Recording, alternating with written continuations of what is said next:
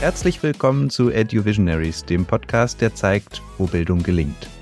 Wir freuen uns heute sehr, zwei besondere Gäste an Bord zu haben. Madita, magst du sie einmal vorstellen? Danke, Govinda. Und zwar haben wir Ann-Sophie hier. Ann-Sophie ist Künstlerin und hat experimentelle Gestaltung an der Hochschule Hannover studiert. Und gemeinsam mit deinen Kommilitonen bist du dabei auf ein Thema gestoßen, das dich jetzt nicht mehr loslässt. Healing Art, heilende Kunst. Mit Hilfe von Farben und Formen gestaltet ihr Räume, in denen Stress und Angst keinen Platz haben. Ihr setzt eure Kunst ein, um Menschen bei ihrer Heilung zu unterstützen und Wohlfühlatmosphären zu fördern, in denen sich die Menschen frei entfalten können. Und wir freuen uns heute darauf, viel von dir zum Thema Raumgestaltung lernen zu dürfen.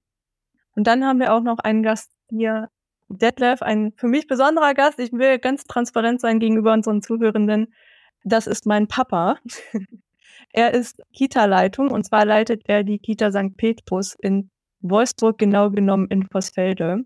Und zwar schon seit vielen Jahren. Ich weiß nicht mehr, wie weit das Dienstjubiläum schon ist. Das darfst du gleich selber noch mehr ergänzen. Und in all den Jahren hast du die Kita, das Konzept der Kita, dein Team und auch dich selber entsprechend laufend weiterentwickelt.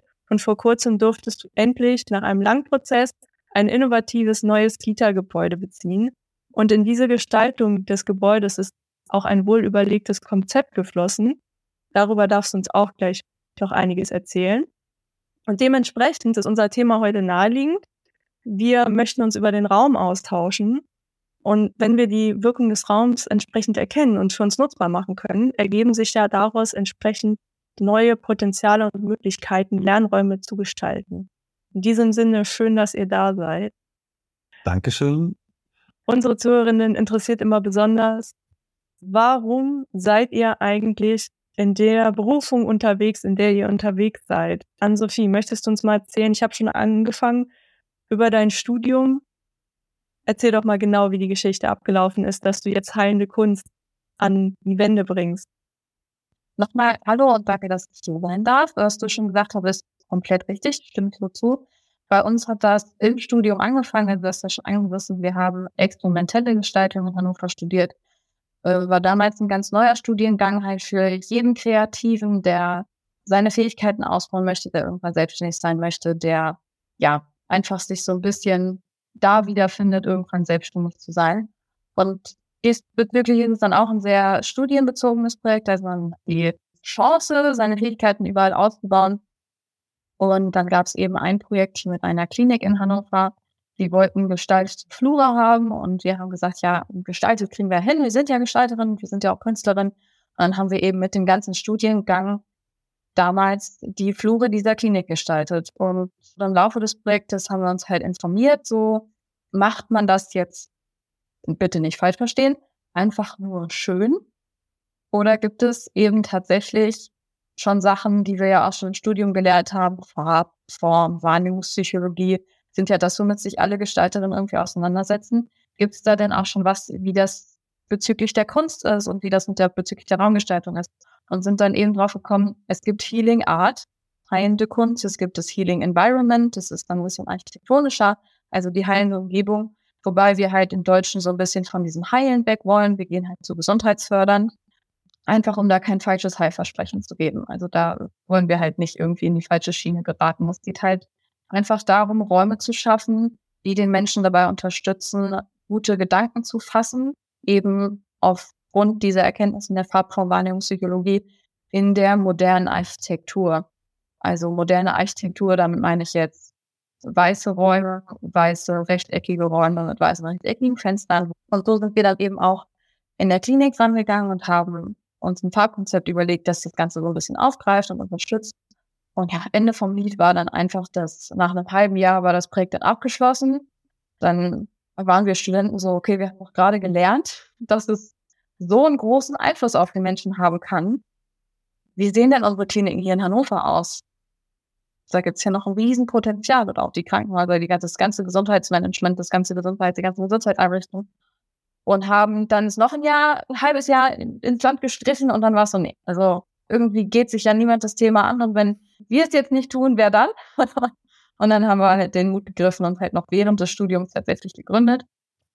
Und jetzt, ein Jahr später nach dem Studium, ähm, dann alle Vollzeit eingestiegen und da sind wir jetzt seit 2021.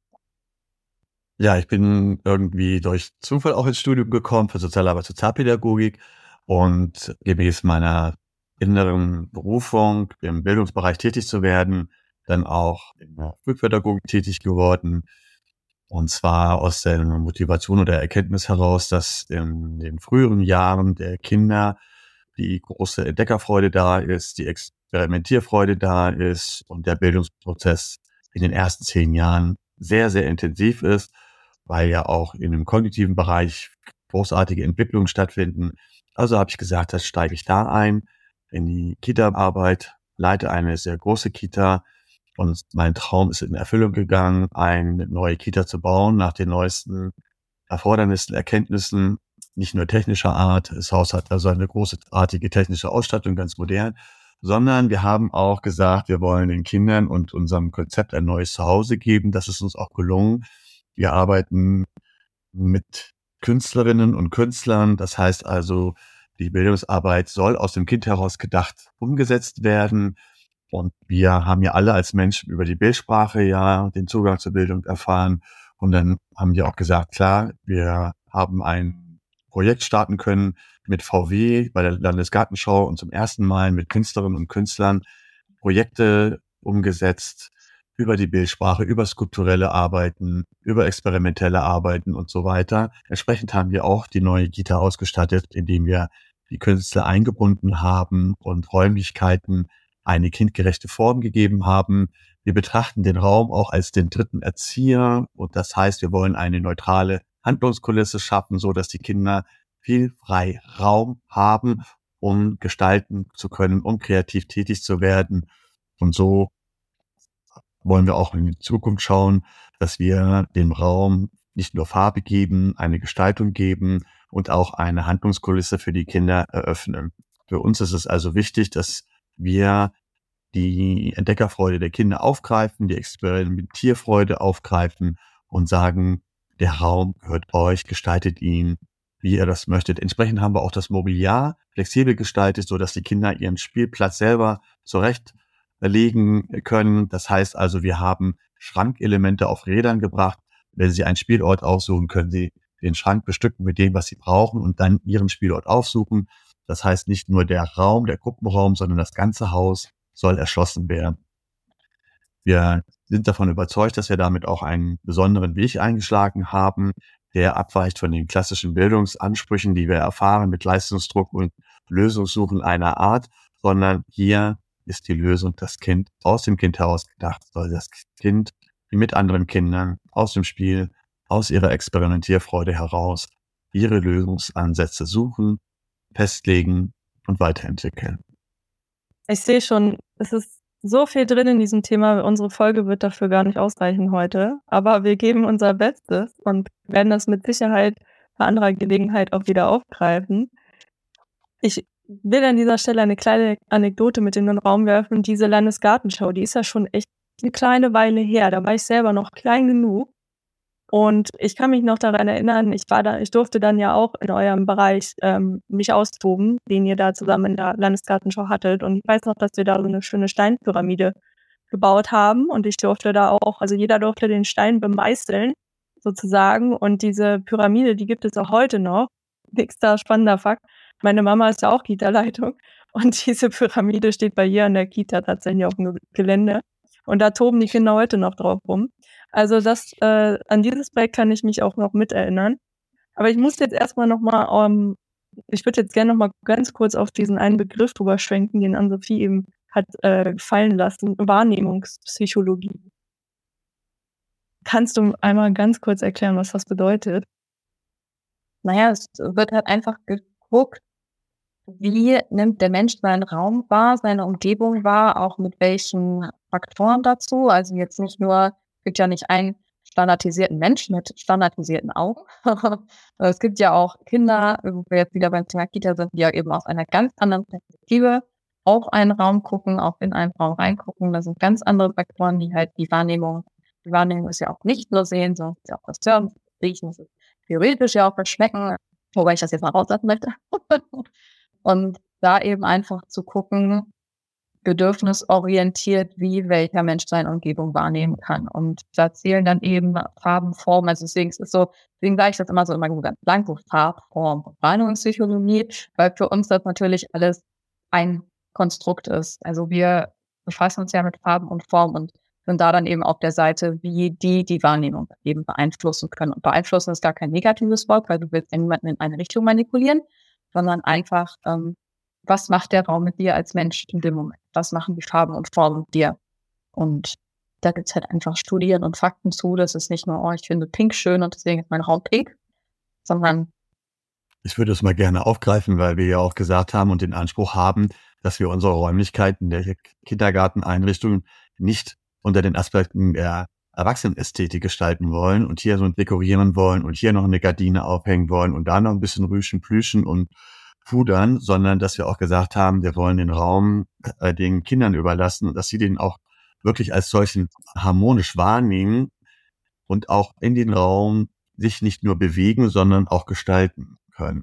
Da ist es uns auch wichtig, dass die Räumlichkeiten auch eine gewisse Funktion erhalten und dass die Kinder auch genau wissen für ihre Orientierung, das ist die Mensa, da wird gegessen, da findet Lebensmittel statt. Das ist der Gruppenraum, da können wir spielen, da können wir uns bewegen. Das ist ein Atelier, da können wir experimentieren, kreativ sein und so weiter. Und bei den alten Kindertagesstätten war das so, hat ja alles an, in einem Raum stattgefunden. Da wurde dort gegessen, da wurde dort gemalt, da wurde dort ähm, auch gestaltet und gebastelt. Und dann war unter dem Tisch noch vom Essen die Essensresten und so weiter. Dann wurde auch gekrabbelt. Das war alles sehr unsortiert und unstrukturiert. Und die Bedeutung des Raumes in der Bildungsfrage und in den Bildungserkenntnissen, ja, müsste, müsste auch wirklich eine höhere Bedeutung beigemessen werden, als es bisher der Fall war.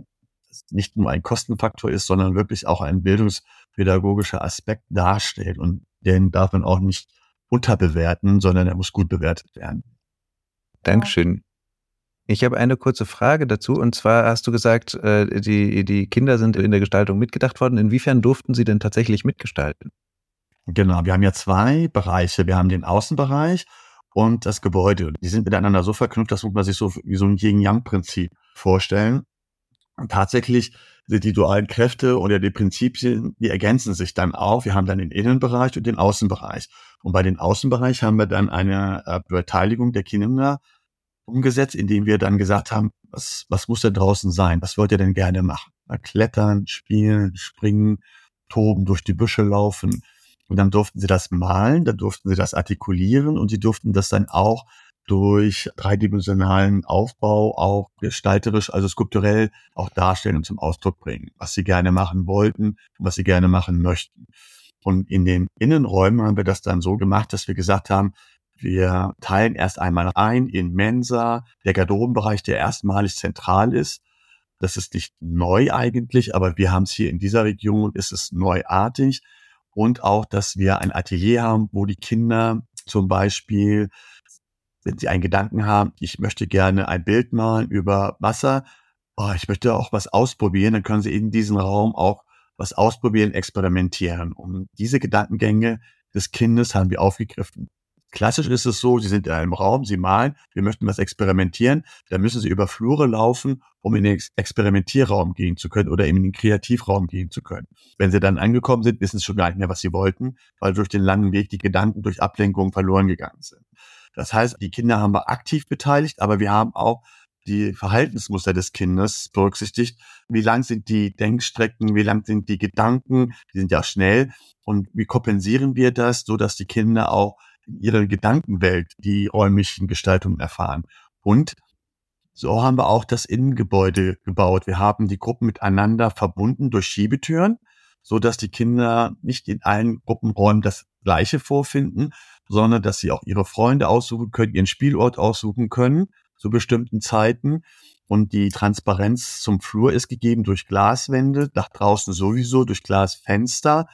Und wir haben die Wegstrecke ist einfach in einem Halbkreis gegeben. Es gibt nur einen Weg, so, und der ist auch parallel in den Gruppenräumen auch gegeben, so dass dann die Gedankengänge nicht unterbrochen werden, aber auch die Entwicklungsgänge im Kopf, die hirnorganischen oder die kognitiven Entwicklungsgänge werden durch die räumlichen Wegstrecken praktisch unterstützt. Also auch das haben wir berücksichtigt. Also wir haben nicht nur gefragt, Wir haben auch die kognitiven Abläufe berücksichtigt und die Verhaltensmuster der Kinder zugrunde gelegt. Also diese Aspekte spielen eine große Rolle. Ja, bringen wir das Ganze noch mal ein bisschen mehr in pragmatische Realität. Könnt ihr uns ein bisschen beschreiben, wie diese Theorie in der Praxis aussieht? Also Ann-Sophie spricht vor allem von Farben und Formen. Und du hast jetzt vor allem auch, also hast schon gesagt, hier, hier haben wir Glaswände, dort haben wir Schiebetüren. Also wir können jetzt hier unseren Zuhörern tatsächlich keine Bilder zeigen. Das, Spoiler werden wir euch später auf Instagram noch ermöglichen. Aber könnt ihr uns für uns trotzdem mal so ein bisschen beschreiben, wie dann so ein Raum dann tatsächlich aussieht? Jetzt zum Beispiel ein Gruppenraum, beziehungsweise an Sophie ein entsprechender heilender Raum, was da so dazugehört. Gerne. Ich unterstreiche das total, was Detlef gesagt hat. Und zwar dieses, dass es ja nicht nur die Kinder unterstützt, sondern irgendwo ja auch in einem gewissen Rahmen die Pädagogen. Also da einfach eine Struktur reinzubringen. Bei den Kindern geht es ja ähm, dadurch, was auch schon erwähnt wurde, so Gedanken zu leiten, so ein bisschen, die irgendwie so festhalten zu können, dass es nicht reizüberflutend oder wuselig ist, wie das ja oft mal in der Kita ist, wo keine Struktur gibt. Und wenn wir jetzt sagen, die Kinder müssen Struktur lernen, dann ist das natürlich, äh, kommt das ganz falsch an, aber einfach um den Kindern halt ein bisschen was Selbstbestimmendes zu geben, was die Pädagogen auch unterstützt in ihrer Erziehung, was die dann, worauf die dann zurückgreifen können. Deswegen würde ich jetzt bei einer Kita halt wirklich unterteilen in solche äh, Räume, die eben Funktionen haben. Also ich würde die jetzt ungern alle über einen Kamm scheren und würde sagen, wir machen jetzt in jedem Raum die gleiche Gestaltung, sondern dass wir halt die Kinder und die Pädagogen dann eben auch damit unterstützen, einen Raum, beispielsweise, ich denke jetzt mal an einen Ruheraum, dass wenn die Kinder den Raum betreten, dass sie wissen, okay, hier ist auch ein Ruheraum und es ist hier keine Zeit zum Toben, hier ist vielleicht, ja, vielleicht so eine Leseecke, wo ich dann vielleicht mit anderen Kindern, mit einer Erzieherin, mit einem Erzieher lesen kann, aber dass man halt auch den Respekt quasi davor hat und auch weiß, hier ist Ruhe, hier finden nicht nur ich Ruhe, sondern hier finden auch anderen Kinder Ruhe. Und so dann eben einfach mit allen zu arbeiten, die halt auch vor Ort sind. Und dann eben das gleiche dann in einem Speisesaal, der ist dann halt vielleicht so, dass die Kinder sich halt aufs Essen konzentrieren und eben nicht, dass hier jetzt rumgetobt wird oder mit Essen gespielt wird oder dass man an die Wände guckt und direkt gleich denkt, dass man draußen die ganze frisch gewonnene Energie wieder rauslässt. Und in einem Experimentier- und Spielraum dann eben dann auf die andere Art und Weise zu unterstützen. Also das, was im Ruheraum beruhigend war mit Farben und Formen, vielleicht auch mit so sehr symbolischen Sachen, weil Kinder halt auch die ganze Symbolik ja gerade erst lernen, die wir Erwachsenen ja ähm, irgendwie offensichtlich drin haben. Ich denke jetzt an so Wolken oder Sterne und Rot, ne? Dass man da so ja arbeiten kann, während dann in einem Spielraum eben signalisiert wirst, hier kannst du jetzt mal deine Kraft rauslassen und hier kannst du dich jetzt mal austoben, dass dann so da halt drauf eingeht. Genau, darauf legen wir ja auch großen Wert. Die Räume haben nicht nur eine Bedeutung, sie müssen auch erkannt werden als solche und was die Kinder dort auch tun dürfen oder auch nicht tun dürfen. Entsprechend wird das dann auch gestaltet und die Kinder entdecken sich dann daran auch wieder und können dann auch sagen, hier findet das und das statt, das möchte ich auch machen und auch umsetzen. Wir haben ja bei den Räumlichkeiten zum Beispiel den Ruheraum, der ist ja rund, der ist ja ähm, wie ein Kreis und hat auch eine beruhigende Farbe. Die Farbe, wir haben auch ein Farbkonzept zugrunde gelegt. Also die Kinder erkennen auch anhand der Farbe, die auch eine beruhigende Wirkung haben, diesen Raum der aber auch nicht nur als Ruheraum genutzt werden kann, sondern auch als Andachtsraum zum Beispiel genutzt werden kann. Entsprechend ist die Farbe zwar beruhigend, aber hat auch einen kirchlichen Wiedererkennungswert. Und wir haben dann, dann auch Podeste eingebaut, auch in der Farbgestaltung genauso vom Farbton angepasst, so dass wir dann auch Andachten durchführen können zu dem Thema Schöpfung oder Nachhaltigkeit und entsprechend haben wir auch das Bild gestaltet mit den vier Elementen, so dass die Kinder auch immer einen Bezug zu Form, zu Farbe und Gestaltung finden. Und damit wird auch die Fantasie der Kinder angeregt, die dann das weiter spinnen, spielen oder auch gestalten können. Das ist ja auch dieser Aufforderungscharakter, der damit zugrunde gelegt wird.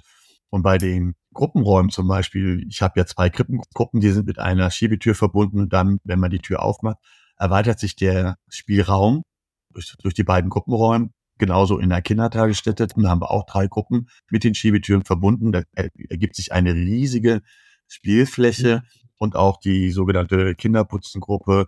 Das ist die Vorbereitung zur Grundschule. Das haben wir aber mit Falltüren äh, verbunden miteinander, so dass sich dann auch entsprechend die Spielfläche auch erweitern lässt. Und dann können die Kinder von der ersten Gruppe, das heißt von der Kindergartengruppe, durchschauen bis zur dritten Gruppe und dann ihre Gedanken entsprechend auch rauslassen und dann in Handlungsabläufen dann sich wieder erkennen und, und auch umsetzen können. Wann gehen die Kinder nach Hause? Also wir haben äh, zwei Kernbetreuungszeiten von 8 bis 14 und einmal von 8 bis 16 Uhr. Davor gibt es die Sonderdienste. Die starten bei uns um 7 Uhr bis 8 Uhr, da kommt die Kernbetreuungszeit. Das heißt, ähm, die Abende sind die Räume immer frei? Ab 16 Uhr sind die Räumlichkeiten frei. Wir haben die Mensa, die wird besetzt. Das ist immer auch ganz toll. Wir machen Frühstück, wir machen Mittag und Snacktime. Und äh, damit ist die die Mensa auch ein Treffpunkt für Gespräche, für Austausch, fürs Essen. So können Sie ganz entspannt essen, auch mit Genuss essen. Wir haben eine Frischküche, wir haben einen Koch. Das Essen wird auch über Instagram nochmal dargestellt und erklärt und erläutert. Und die Kinder oder in dieser Mensa haben wir eine sogenannte Kinderküche eingebaut, so dass die Kinder dann auch mal lernen, einen Salat zu machen oder einen Kekse zu backen. Ja, und dann ist ab 16 Uhr Schluss und damit wären die Räumlichkeiten dann ja natürlich frei. Das ist dann halt in einer Kita so. Äh, sehr spannend. Äh, Ann-Sophie, habt ihr äh, ein Atelier? Wir haben eins. Und es ist immer ab 16 Uhr frei. Der Podcast hat ja auch zum Hintergrund, dass äh, wir mit Absicht mehrere Menschen einladen, auch um die Vernetzung zu stärken. Vielleicht ist es ein bisschen weit auseinander, aber vielleicht ergibt sich ja was. Ich glaube, ich habe jetzt auf jeden Fall Lust auf einen äh, Design-Workshop im Atelier dieses Kindergartens. Also das Atelier heißt Leonardo da Vinci, weil wir auch nach diesen Prinzipien und Grundsätzen von Leonardo da Vinci auch arbeiten wollen. Wir glauben, dass alle Talente in jedem Kind schlummern, aber halt geweckt werden müssten und weiterentwickelt werden müssten. Und da kommen wir schon wieder, wieder auch wieder mit Blick auf eine Sophie auf diese künstlerische Art. Die Kinder können Entfernungen einschätzen, mit mathematischen Größen sehr wohl umgehen dieses auch dreidimensional betrachten und auch gestalten. Und diesen Freiraum wollen wir im Atelier Leonardo da Vinci auch geben. Wir erweitern unser Atelier dahingehend, dass wir in unserer Nachbarschaft einen sogenannten Aktivspielplatz haben, wo sie etwas freier gestalten dürfen, ohne diese, diese strengen Regeln, die von der äh, Betriebserlaubnis abhängig ist, von der Unfallversicherung abhängig ist und so weiter und wo wir zum Beispiel versuchen, die Kerzenwerkstatt zu integrieren, das Töpfern mit integrieren oder wo sie einfach nur mit Holz draußen Hütten bauen können oder wir unser Feuerprojekt umsetzen können. Ja, also ich denke, man traut heutzutage den Kindern nämlich gar nicht so viel zu, dass sie tatsächlich, wie du eben meintest, ähm, verschiedene Talente schon längst besitzen oder schon in der Lage sind, auch mit solchen ähm, spannenden Projekten und Herausforderungen umgehen zu können. Natürlich kindgerecht, aber dass sie eben auch das äh, intrinsische Interesse daran haben. Und wenn sie diese Räume zur Verfügung bekommen, wo sie eben viele verschiedene äh, Talente auch ausleben können und ihren Fragen, ihrer Neugier nachgehen können, dann sind wir wahrscheinlich am Ende überrascht, wie viel dabei rauskommt und was wir vielleicht sogar noch von den Kindern lernen können. Also ich erinnere zum Beispiel an eine kleine Dokumentation, wo ich eine Kita sehen durfte.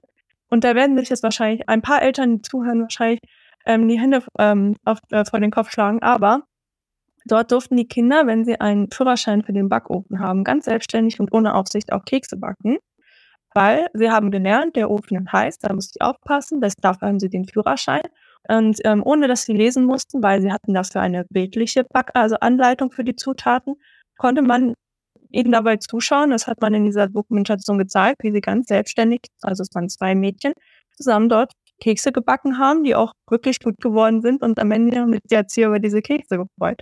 Und das ist, glaube ich, so ein bisschen was, dass man heutzutage tatsächlich noch so teilweise unterschätzt, was für ähm, ja spannende Menschen da schon in diesem jungen Alter stecken und können. Und was sind das denn jetzt zum Beispiel ganz konkret mal, wenn jemand jetzt ähm, direkt loslegen will und gleich den Pin in die Hand nehmen möchte, um sofort in einen äh, Gruppenraum umzugestalten? Was wären das denn zum Beispiel für Farben, die man in einem ruhigeren Raum bräuchte oder Gegensatz dazu in einem Raum, wo man ein bisschen mehr zum Spielen anregen möchte? Mal so ganz konkrete Tipps. Also mein konkretester Tipp von allen, der aber trotzdem auch ein bisschen nicht ist, ist die Natur immer noch der tiefliegende Ruhepol der Menschen ist. Und eine Kita, die jetzt wirklich im Grün und im Freien steht und mit großen Fenstern arbeitet, das ist schon der größte und erste Step, der wirklich, weil die Natur auch mit den Geräuschkulissen, mit der Bewegungskulisse, mit dem Visuellen, was sie gibt, eben einen ganz, ganz großen Teil dazu beiträgt, das Hirn einfach zu stimulieren und Gedanken anzuregen und eben nicht ein bisschen verkümmern zu lassen in so einem Trott der Nichtstimulation. Deswegen verwenden wir eben hauptsächlich Töne und Farben, die in der Natur vorkommen. Damit meine ich jetzt nicht braun und grün, also weil das Naturbau. Nein, das meine ich nicht, sondern die Natur ist ja so vielschichtig in ihren Farben. Und der bunteste Sonnenuntergang, die buntesten Blüten, Blüten sind alle draußen zu finden. Und die Natur hat eben auch seine ähm, Regeln, was Farben und auch die Komposition angeht und auch das Mengenverhältnis zu den Farben. Ähm, dass man sich da halt einfach mal abguckt, was hat die Natur schon gemacht und wie kann man das jetzt als kleiner Mensch irgendwie in seine Innenräume bringen. Und deswegen würde ich jetzt einen Ruheraum eben mit einem ruhigen Abendbild irgendwie in Verbindung bringen. Also Farben aussuchen, die mich auch an die Abendstimmung erinnern. Da gehört für mich beispielsweise kein Gelb und Hellgrün zu. Das ist für mich der Morgen. Das ist so ein Morgenaufgang mit frischem Tau beispielsweise. Aber ähm, ja, einfach gedächtere Farben, sage ich jetzt mal. Ein bisschen was Dunkleres. Natürlich kein dunkelblau. Aber einfach so, ne, wie sieht so ein Abendbild aus, wenn man jetzt im Sommer irgendwie abends spazieren geht durch die Natur. Wie kann das da aussehen? Also ich würde mal gerne. gerne die Ausführung von Ann-Sophie mal aufgreifen. Ich habe ja auch das Glück, ein Semester über Farbpsychologie zu beschäftigen, habe also auch ein Semester damit belegt, die Wirkung und die Bedeutung von Farben.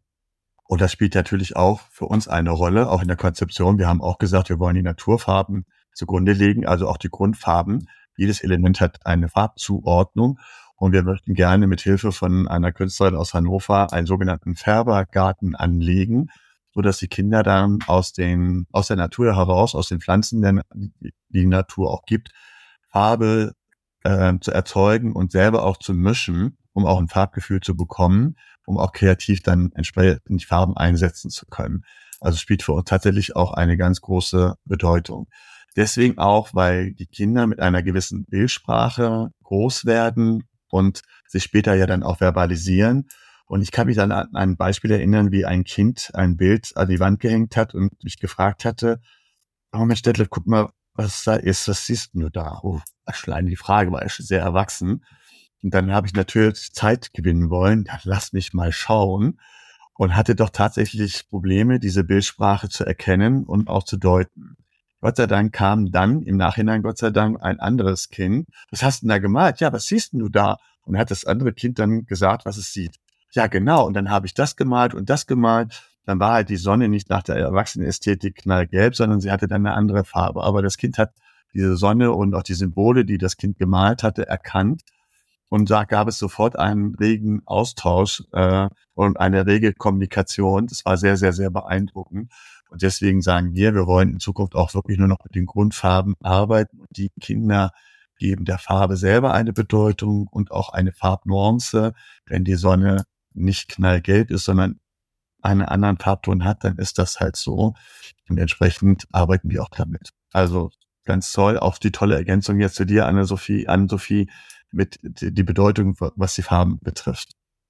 Ja, nee, also ich möchte das total unterstützen, weil genau das ist ja das, was wir als Künstlerin gar nicht aus erster Hand erfahren, wie du erfahren hast mit dem Kind vor Ort.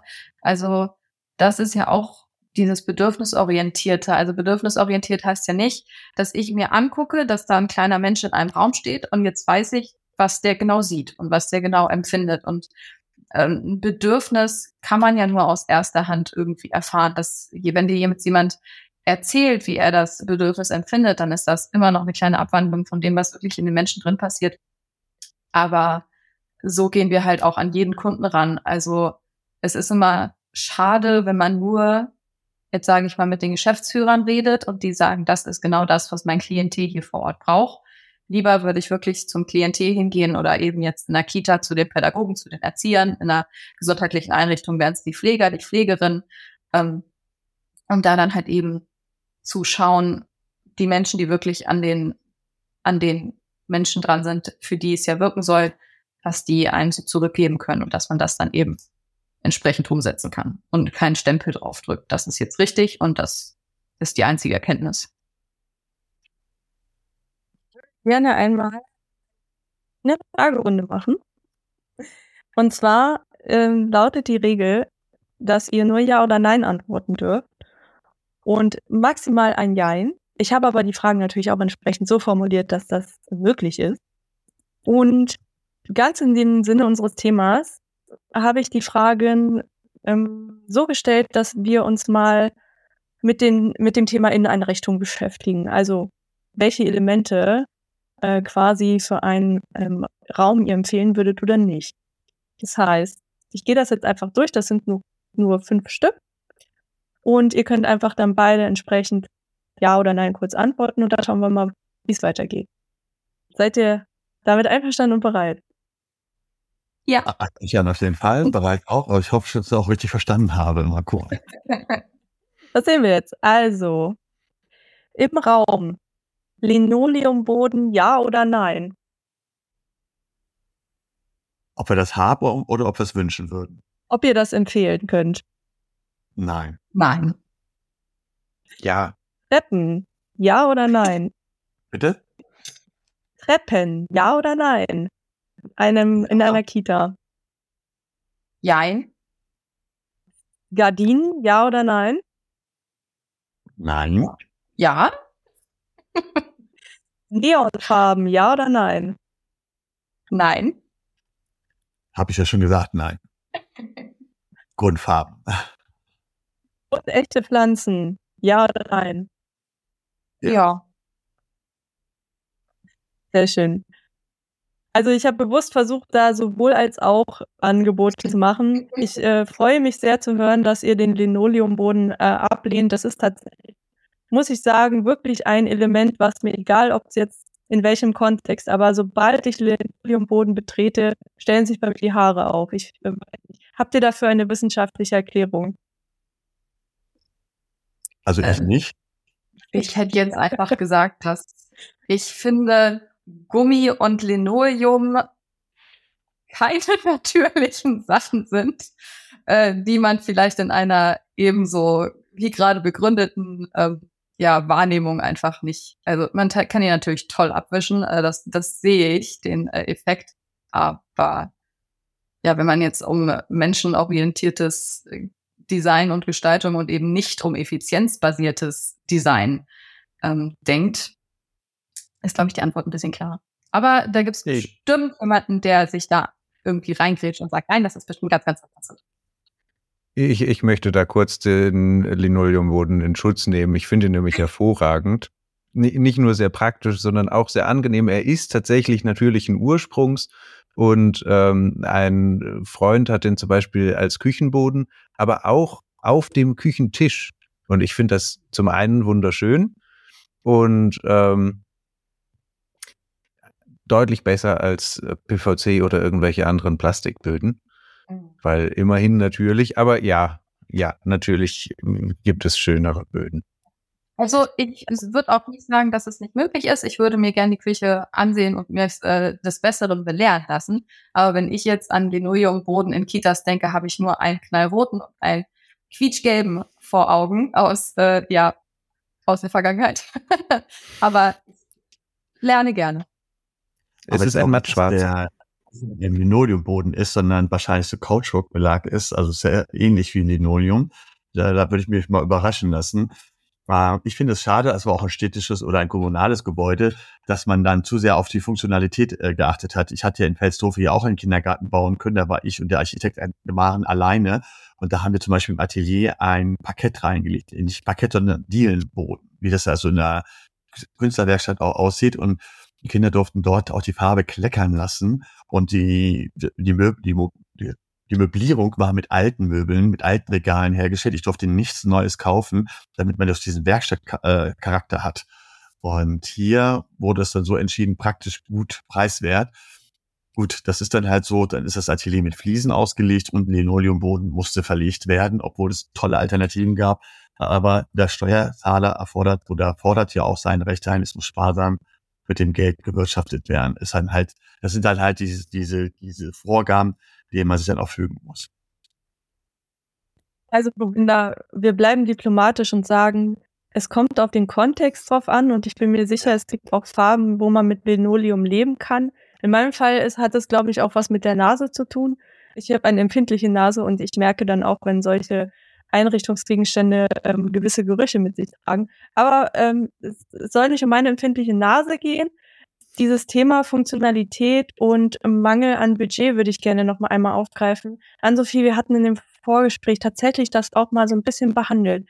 Ähm, ich hatte dich gefragt, ob du schon das Vergnügen hattest, für Schulen oder Kitas zu arbeiten.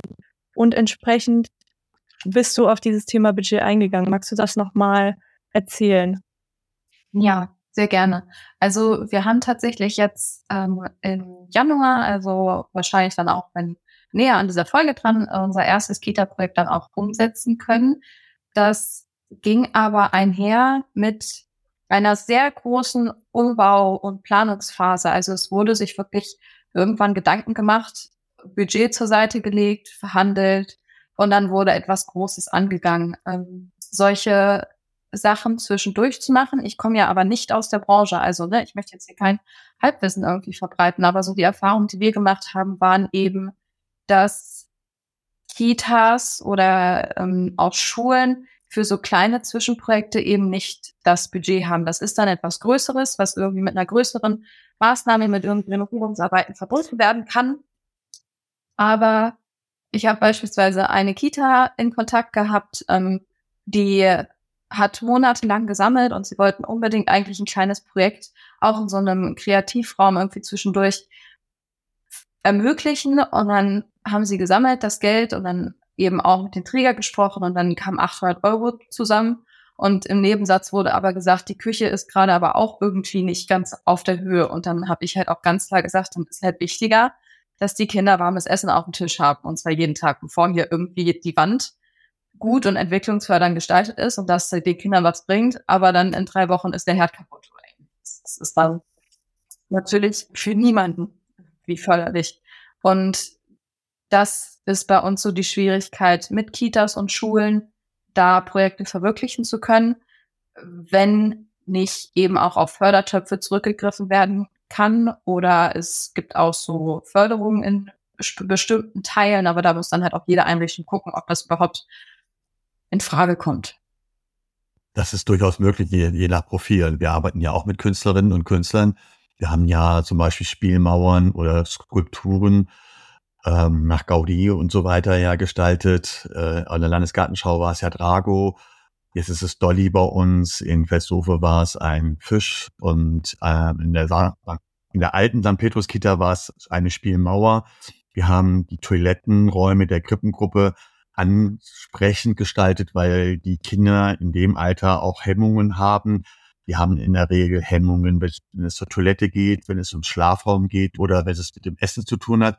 Also haben wir gesagt, wollen wir diese Bereiche sehr, sehr attraktiv gestalten. Also wenn Sie zum Beispiel in der Krippengruppe die Toilettentür aufmachen, dann schauen Sie auf eine bunt gestaltete Wasserlandschaft, muss ich sagen, wo Sie spielen können. Und dann haben Sie einen ganz anderen Zugang zu diesem Raum und was in diesem Raum auch passieren soll.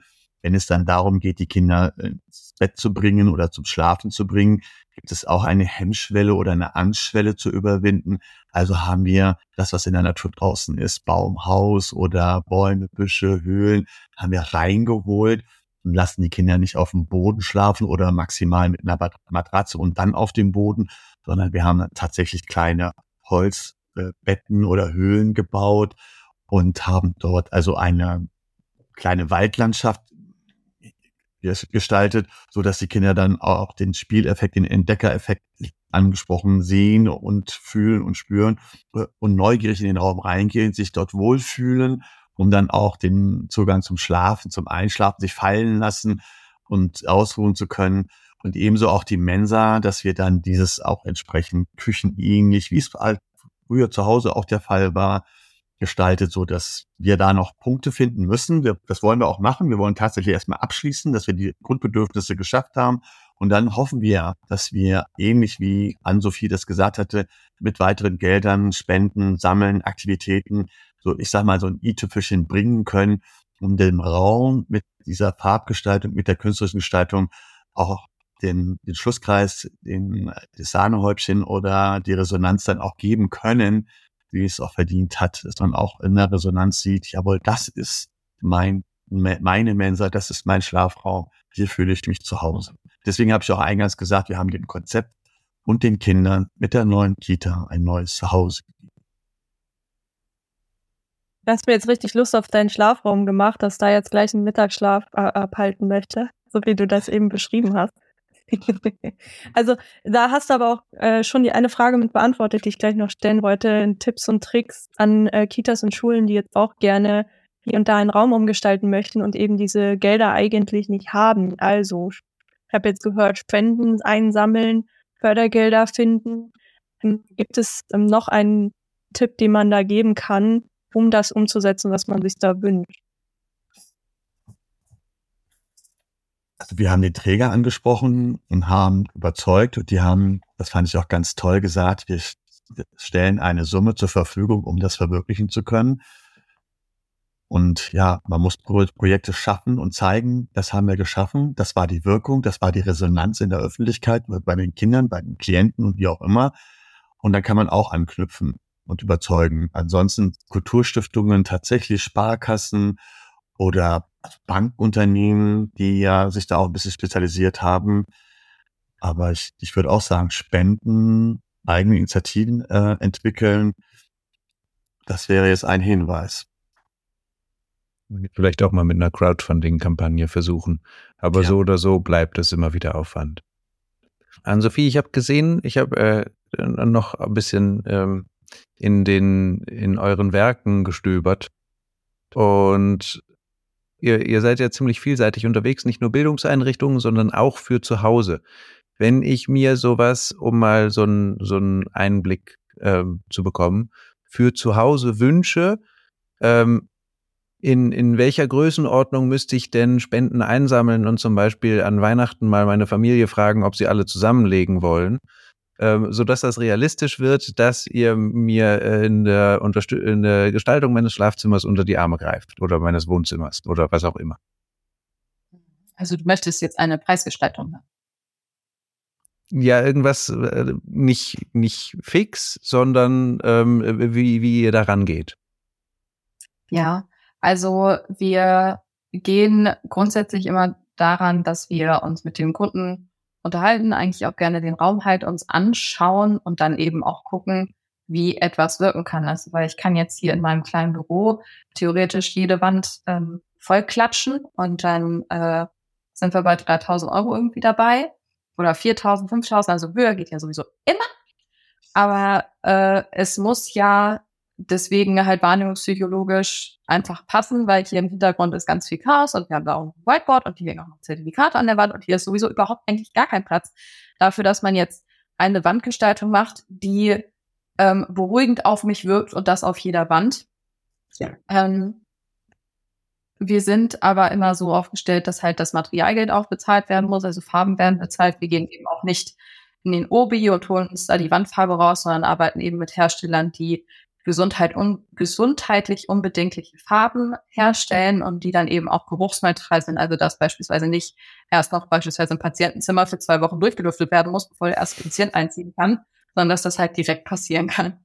Und in Kitas ist dann auch so ähm, die Diskussion, wie schnell eben auch die Kinder an diese Wand können. Jetzt nicht nur mit ihren kleinen Händen, sondern eventuell auch mit Zungen weil eventuell mal die Farbe erkundet werden muss, weil die ja so lecker aussieht. Ähm, ist mir noch nie passiert, aber haben wir so als Kriterium mitgekriegt und deswegen, es gibt eben auch Farben, die sehr schnell so versiegelt sind, dass man sie theoretisch probieren könnte, also getrocknet, im getrockneten Zustand. ähm, und deswegen ist halt auch der, das Materialgeld einfach ein Faktor. Also ich würde immer sagen, Minimum sind bei uns wirklich 3000 Euro so für ähm, ein ganzes Konzept, wo dann eben ein künstlerisches Konzept reingeht, wie man sich Gedanken macht, was soll dieser Raum machen? Ist es ein Büro? Ist es ein Schlafzimmer? Ist es ein Wohnzimmer? Ist es ein Esszimmer? Also jetzt im privaten Bereich. Gesundheitliche Einrichtung wieder was anderes. Ne? Ist das ein Patientenzimmer? Ist das ein Patientenzimmer ähm, auf einer Schmerzetage? Oder ist das ein Patientenzimmer in einer psychischen Einrichtungen. Ne? Es gibt halt einfach ganz viele Faktoren. Und wir sind eben studierte Künstlerinnen und hangeln uns an den Fakten der letzten Erkenntnisse dran ab, so dass man halt sagen kann, es fließt Arbeit auch einfach in das Konzept rein und es ist nicht nur ein, ich habe hier ein Portfolio an Formen, die ich hier zusammen puzzle und dann an die Wand bringe. Beantwortet das ein bisschen deine Frage? Ja, Dankeschön. Klingt gut. Klingt so, als hättet ihr euch da ein paar Gedanken gemacht und als ähm, würde am Ende das bei rauskommen, was auch wirklich den entsprechenden Mehrwert bietet. Ich würde noch mal fragen, in welche Kita ihr da schon tätig wart oder in welchem Raum war das denn? Also es kommt jetzt, also die Umsetzung wird sein am Ende Januar. Das ist Villa Kinderreich in Hannover. Da ähm, das ja ist halt ein altes Villa-Gebäude und die haben Deswegen habe ich vorhin auch zu der Frage Treppenjein gesagt, weil die nämlich äh, halt quasi ein schmales Gebäude sind, aber mit äh, drei oder vier Etagen. Und da sind die Gruppen halt auch untergeteilt, sodass die Kinder auch nicht von Gruppe zu Gruppe wuseln, aber das ist bei denen halt so gewollt. Und da wird das Treppenhaus gestaltet in einem äh, Konzept, was das ganze Konzept der Kita widerspiegelt. Und zwar haben die so Gruppennamen wie die Sterne und die Wolken und die Sonne und die Regenbogen. Und deswegen fängt es halt unten dann in der unteren Etage halt ziemlich erdig an. Es wird dann eine Wiese geben, Blumen und dann ist dann je nach Etage halt immer ein bisschen höher geht und oben halt dann bei den Wölkchen irgendwie endet. Das klingt sehr, sehr spannend. Das finde ich auch sehr toll, wenn man so Spiralcurriculum zugrunde legt. Aber so ähnlich ist es auch. Ich meine, vom Raumverständnis und Bauverständnis heraus gedacht, ist es ja so, Treppe und Treppenflur ist ja so, ein bisschen so die Seele des Gebäudes wurde genommen. Und wir haben ja jetzt nicht so eine Treppe so an der Wand hoch, sondern wir hatten ja auch eine gerundete Treppe. Eigentlich sollte die Treppe ja um die Säule herum sein und es ist uns auch gelungen, mit dem Guff sozusagen eine Lösung zu finden. Aber dann mussten wir umdisponieren. Und so hat diese Treppe dann auch ein Kreis, eine Kreisform, so auch wie das Grundgebäude ist. Und das ist dann wie so eine, das ist eine kleine Arena, also man, wie so ein Balkon, wo dann Königin oder der König dann nach unten schauen. Also wenn ich in meinem Büro sitze, gucke ich aus dem Fenster und gucke nach draußen, auf die Natur, was da draußen passiert. Und wenn ich aus meinem äh, Tür rausgucke, dann gucke ich auf die Garderobe, über die Treppe auf die Garderobe und habe einen kleinen Blick in, in die Mensa zum Beispiel. Und wenn ich dann die Treppe runtergehe, dann gehe ich im Halbkreis nach unten. Das finde ich schon ganz aufregend. Und wenn ich dann äh, in der oberen äh, Etage bin, da sind ja auch die Personalräume, äh, dann ist es ja kreisförmig und es ist echt wunderbar, kreisförmig zu gehen. Also ich bin über diese Treppe und die Treppengestaltung eigentlich sehr begeistert. Und jetzt wird das so beschrieben, es Etagen gibt. Das finde ich dann auch ganz toll, dass dann jede Etage eine Bedeutung des Wachsens hat in diesem Fall. Und die höheren Bedeutungen dann oben bei der Wolke, wo man dann auch ein bisschen schwebt, ist schon spannend für die Kinder. Ja, ich schicke gerne Fotos an den Chef. Ja, aber ich habe es mir mal aufgeschrieben. Ich, äh, ich werde hier laufend inspiriert. Ich glaube, vielen ist gar nicht klar, was man aus solchen Räumen machen kann und dass auch also etwas wie eine Treppe ein spannendes Element sein kann.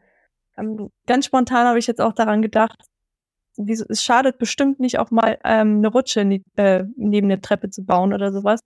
Ähm, das ist auch gar nicht so gefährlich, wie manche vielleicht manchmal befürchten würden, wenn man jetzt im Kontext an Kita oder Schule denkt. Im Gegenteil. Ähm, und deswegen habe ich auch bewusst vorhin die Frage mit der Treppe gestellt. Ich denke, dass es tatsächlich auch wieder so ein Aspekt ist, der da gerne mal unterschätzt wird. Und umso schöner ist es zu hören, was, wenn ihr erzählt, was ihr aus solchen Bereichen macht. Unglaublich spannend. Also ich habe heute P gelernt und ich merke schon, wie gesagt, wir könnten jetzt äh, noch eine zweite Folge dranhängen. Also für mich, ich halte fest, Räume zu schaffen, die den Menschen dabei zu unterstützen, sich entwickeln zu können, seine Sinne ansprechen, aber auch ihm, wenn er es braucht, Rückzug und Beruhigung zu geben. Also Funktionsräume ist so das Stichwort. Struktur reinbringen in die Raumgestaltung, damit sie eben entsprechend der Wirkung, die man hier in diesem Raum oder in jenem Raum erzielen möchte, das auch wirklich ähm, mit Sinn und Verstand da reinbringt, mit der Gestaltung. Und ich glaube, zu Hause machen wir das viel mehr und im öffentlichen Raum gönnen wir uns das noch gar nicht so, äh, so sehr. Und gerade in den eigentlich sensiblen Räumen, also wenn wir jetzt so von Kita, von Gesundheit, ähm, also Krankenhäusern oder anderen Einrichtungen sprechen, wo Menschen doch eigentlich hingehen ähm, auf eine und auf eine sehr verwundbare Art da sind, dass das eigentlich schon fast fahrlässig ist, wie wir damit umgehen hier bisher in Deutschland. Und deswegen umso mehr freue ich mich darüber, dass wir uns euch heute hier hatten, um zu zeigen, ihr seid ja nicht die Einzigen, ihr seid jetzt leuchtende Beispiele für viele Einrichtungen und für Künstler, die sich dort auf den Weg gemacht haben. Und ähm, wirklich vielen Dank. Govinda, was hast du heute gelernt? Ich habe heute gelernt, dass äh, da eine Kita steht, die ich gern mal besuchen möchte und die ich vielleicht an einem Abend auch für ähm, mal sehen, was auch immer nutzen kann. Zumindest gibt es da ein Atelier, was ich gern nutzen möchte. Und ich habe gelernt, dass ähm, sich vier Menschen aus einem Studium zusammengetan haben, um Gutes zu bewirken. Und das finde ich richtig großartig. Möchte ich an der Stelle nochmal anmerken. Erstens haben nicht viele Menschen den Mut zu gründen. Zweitens ähm, gibt es immer noch viel zu wenig GründerInnen und da gibt es gleich vier auf einen Streich. Toll. Und ähm, ja, ich freue mich, das weiter mitzudenken, wenn ich an Schulen gehe und äh, jetzt auch habe ich darüber gelernt, wie man das ungefähr kalkulieren kann. Also natürlich nur den ersten Ansatz, aber ich weiß, dass die Zahl, die ich gehört habe, eine ist, die ich schon mal in einem Crowdfunding ähm, gewonnen habe und dementsprechend äh, weiß ich, dass das Ganze möglich ist und nicht nur für mich, sondern für noch viele mehr. Ja, soweit meine Learnings. Sehr schön, vielen Dank. Haben unsere Gäste auch etwas gelernt? Da wäre ich jetzt nochmal neugierig. Ja, ist also bestätigen, dass ich ganz ehrlich bin. Und das, das tut auch gut und ist auch wohltuend und beflügelt noch einmal ähm, zu fantasieren, Visionen nochmal neu zu entwickeln. Das ist dann schon für mich heute einmal mehr eine Erfahrung so. Ja, ich finde es auch einfach schön, dass wenn man selber so die Erkenntnis gemacht hat, dann wenn man äh, erfährt vielleicht so relativ äh, niederschlagendes Feedback oder es ist vielleicht noch nicht ganz angekommen, dann ist es einfach total erfrischend, jemanden kennenzulernen oder jemanden zu finden, der das eben schon macht. Und zwar nicht erst seit gestern. Und der nicht nur die Idee hat, sondern der das seit Jahren schon angeht. Und dann denkt man sich, irgendwie ist die Welt zwar klein, aber dann doch viel zu groß, wenn so viele Kilometer zwischen Gleichdenkenden liegen. Und es ist einfach schön, wenn jetzt nach und nach mit der Zeit, wir merken es ja auch, einfach immer mehr Leute so das, das Ohr dafür offen haben, das Herz auch ein bisschen öffnen für solche Themen. Ähm, ja, und sich einfach ein bisschen auch auf Neues einlassen. Ja, Dankeschön. Aber gelernt habe ich auch, dass Bildung nicht nur ein Schulbuch ist und was, was rauszulesen und zu lernen, sondern mit Sinneswahrnehmungen wie Raumgestaltung, Farbe und so weiter eine ganz wichtige und große Rolle spielt. Ja, Unsere Zeit ist quasi um, aber habt ihr noch einen letzten Wunsch? Entweder für diesen Podcast oder für euch selbst oder für ähm, die Bildungslandschaft in Deutschland oder was auch immer. Ich wünsche mir, glaube ich, einfach mehr offene Gespräche, wie ich eben schon so angedeutet habe, mehr, mehr, dass die Leute so ein bisschen über ihren Tellerrand hinaus gucken und offen sind für neue Themen. Aber genauso wünsche ich mir eben auch, dass wir die Einblicke bekommen. Also ich habe ja eben schon gesagt, es ist falsch, sich hinzustellen und zu sagen, das ist der richtige Weg. Und man hat nie ausgelernt und vor allem wir nicht. Deswegen bin ich immer in Einblicke und so erste Erfahrungen total dankbar und wünsche mir das immer, das zu machen. Also ich wünsche mir von den Talks her, dass man nicht immer nur meckert und schaut, was schlecht ist, wie man es besser machen könnte, sondern darüber spricht, was man schon geschaffen hat, wie man es weiterentwickeln kann, auf Erfolge zeigen kann, dass man die voranbringen kann. Persönlich wünsche ich mir, dass unser Projekt mit Resonanzraum jetzt bald mal angegangen werden kann, was wir immer verschieben mussten, dass wir das unser ähm, Objekt auch das i-Pünktchen dann auch geben können. Und das wollen wir in Ruhe dann in den nächsten Jahren dann neu angehen, dass wir mal auf Form vollendet dann auch abschließen kann ja, dass die Bildungslandschaft sich reformiert natürlich ähm, und das Positive sich potenziert von unten nach oben und nicht das Negative von oben nach unten. Ich wünsche mir mehr Verbindung zur Natur. Das hat dann, hattet ihr, ich weiß gar nicht mehr, an Sophie, wer auch immer. ähm, ich glaube, wir waren uns einig, ähm, angesprochen, das möchte ich, diesen Wunsch möchte ich gerne aufgreifen. Also mehr Verbindung zur Natur bei der Raumgestaltung.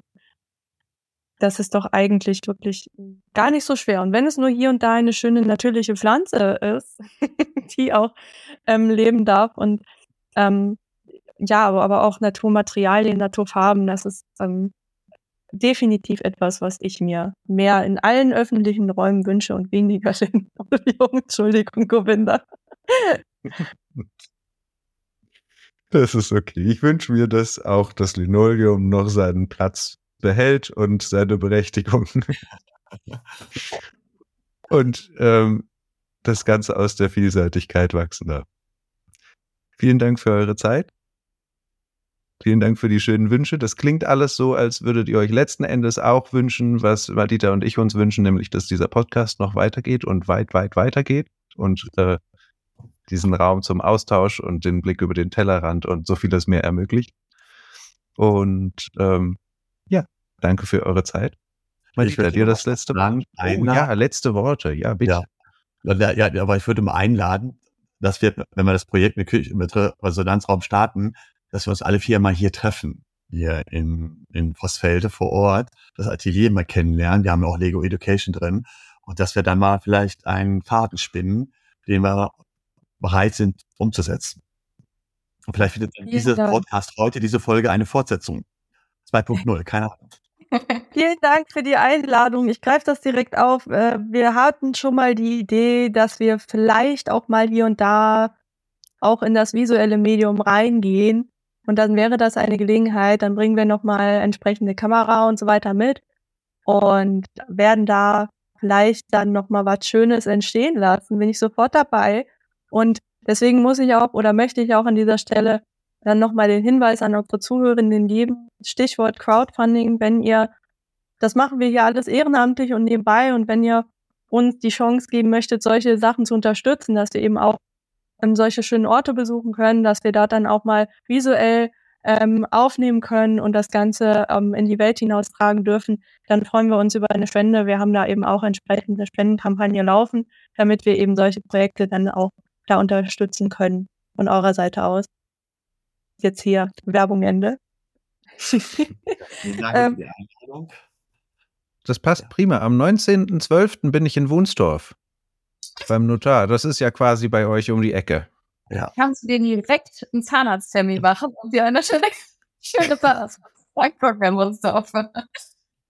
Ja, ich hoffe, ich komme noch ein bisschen um Zahnarzt drumherum, aber die Zahnarztpraxis schaue ich mir trotzdem gerne an. Die habt ihr gestaltet? Ja, genau.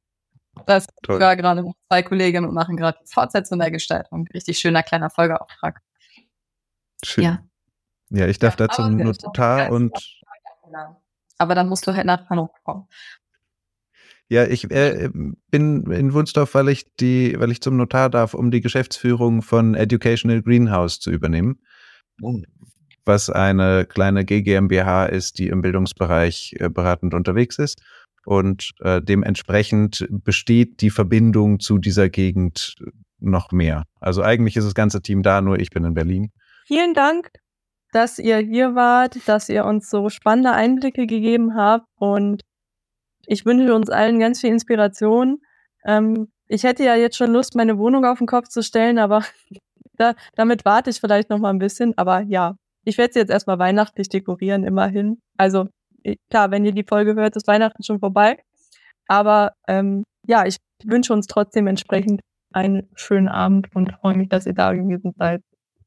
Vielen Dank, dass wir da sind für die Einladung. Eine besinnliche Advents- und Weihnachtszeit vor allen Dingen eine friedliche.